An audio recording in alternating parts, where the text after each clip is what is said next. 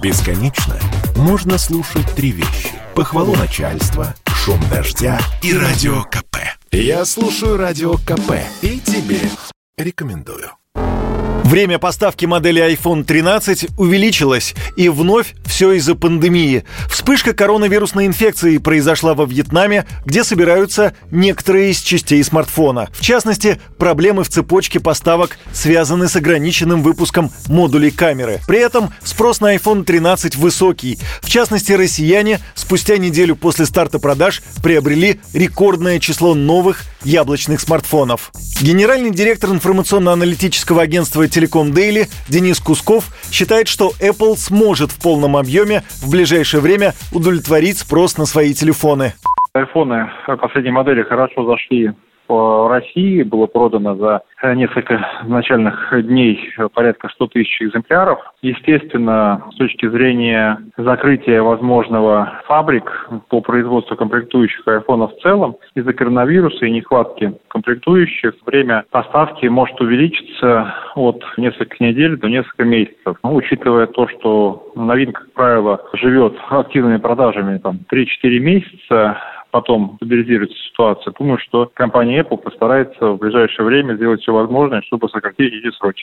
Продажи iPhone 13 нового флагмана Apple стартовали 24 сентября. В течение первой недели в сетях российских мобильных операторов было продано почти 100 тысяч iPhone 13 разных модификаций. Еще ни одна модель iPhone так хорошо не продавалась, говорят ритейлеры. При этом стоимость новой модели компании Apple начинается от 70 тысяч рублей. Это стоимость iPhone iPhone 13 mini. Все зависит от модели и объема памяти. Ценник самой старшей комплектации iPhone 13 Pro Max 110 тысяч рублей. Несмотря на, мягко скажем, немаленький ценник на айфоны, все равно спрос высокий. По мнению ведущего программы «Техника и жизнь» на радио «Комсомольская правда» Эльдара Муртазина, компания Apple искусственно создает ажиотажный спрос на свою продукцию. На сегодняшний день доля айфона практически не меняется. На последние несколько лет остается плюс-минус одинаковой во всех странах мира.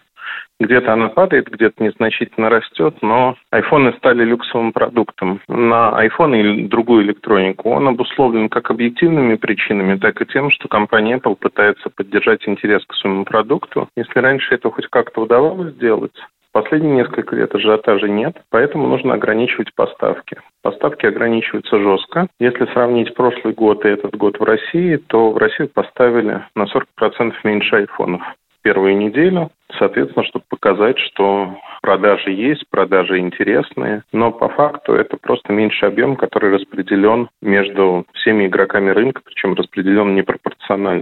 Старт продаж iPhone 13 спровоцировал рост спроса на предыдущие модели среди россиян. Об этом рассказали в одном из сервисов бесплатных объявлений. Согласно исследованию, с момента начала продаж iPhone 13 спрос на iPhone 11 в России вырос на 15%, в то время как Pro-версия стала популярнее почти на 30%. Интересоваться флагманом iPhone 11 Pro Max россияне стали также чаще на 30%. Также эксперты выявили, что линейка iPhone 12 еще более востребована среди пользователей, чем модели 2019 года. Так iPhone 12 в конце сентября искали на 40% чаще с начала продаж новых моделей. Юрий Кораблев, Радио «Комсомольская правда».